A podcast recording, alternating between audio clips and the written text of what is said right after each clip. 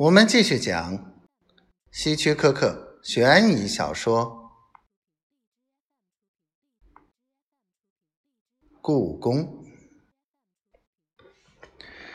那个特别的晚上后的那个早晨，他设法和凯蒂独处了一会儿。克里夫说：“你白天想不想听我的收音机？”他脸上露出渴望的神情，但这神情马上又消失了。呃，不，丹多伊先生，谢谢你的好意，但我要做的事儿太多，没有时间听。克里夫打工过的农场主都有一台收音机，收听天气预报和谷物价格。后来他发现，拖椅拖拉机上也有一台收音机。他用它来收听他所需要的信息。这又是一件让克利夫不解的事。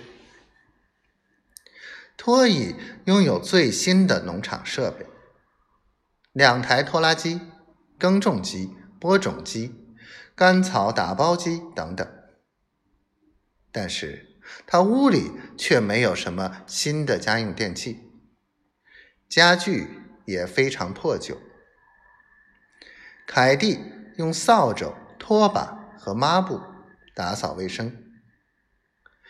他们唯一的运输工具就是一辆跑了十年的旧货车。克里夫开始以为，托伊可能是出于宗教原因不喜欢用电器。但是，第一个星期天就证明他错了。莱德伯特夫妇没有上教堂。早餐后，托伊去田里，凯蒂收拾屋子。星期天唯一的区别是托伊的一句话：“丹多伊，今天是星期天，今天你不用工作。”克利夫真想说：“啊，谢谢。”但他终于没有说出口。他不喜欢这样的家庭气氛。一般情况下，他第一个星期就会离去。但是，他留了下来。